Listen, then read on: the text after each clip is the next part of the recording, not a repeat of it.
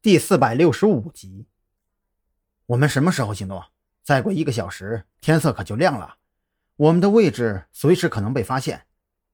韩立军是个急脾气，之前拿着望远镜还不觉得什么，可现在手里拎着实打实的狙击步枪，眼瞅着十字准心都已经套在了守卫的脑壳上，却偏偏不能扣动扳机，这种感觉让他心如猫抓。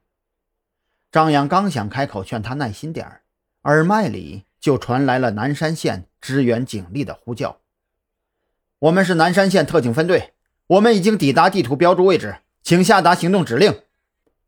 耳麦里的声音铿锵有力，张扬的信心也更多了几分。专案组汇报一下你们的情况。为了稳妥起见，张扬还是先询问其他三组是否到位。一组到位，二组到位，三组到位。确定万无一失之后，张扬深吸了一口气，当即下令。开始抓捕行动。从南山县赶来的特警分队持有便携式的单兵电脑，在张扬事先传给他们的精确地图指引下，很快就摸到了山洞附近。山洞的守卫非常警觉，在特警分队距离他们还有几十米远的时候，就已经察觉到了情况不妙。他们用方言叫嚷着什么，一窝蜂似的朝着山洞入口跑去。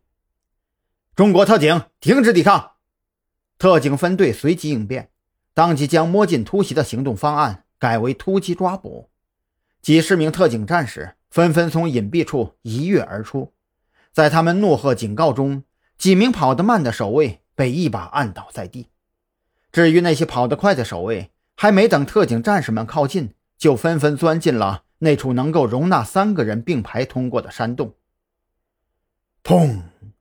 高精居的枪声在山谷中回荡。就在张扬和韩立军二人位置对面的山头上，一个黑影从树上跌落。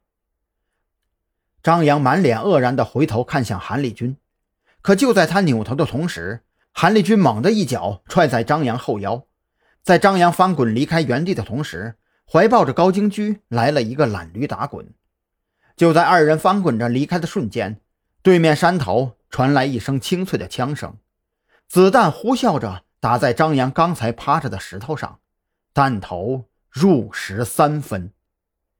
有埋伏的枪手！妈的，刚才竟然没有发现！韩立军面色懊恼，他在为自己的过失而感到羞愧。如果老班长在这里的话，一顿臭骂肯定是少不了的。张扬听到这话，本就蜷缩在一块石头后的身体。更是贴在地面上一动不敢动，他完全没有发现狙击手的踪影。若不是韩立军在，刚才那颗子弹可就给自己开瓢了。就在枪声响起的同时，正在对洞口发动突击的特警队也发现了异常，他们当即放弃对洞口的攻坚，分出一队人手对山梁进行搜查。韩立军也没闲着，他全神贯注地趴伏在乱石堆中。丝毫不顾周围嘈杂的环境，狙击步枪就仿佛成为了他身体的一部分。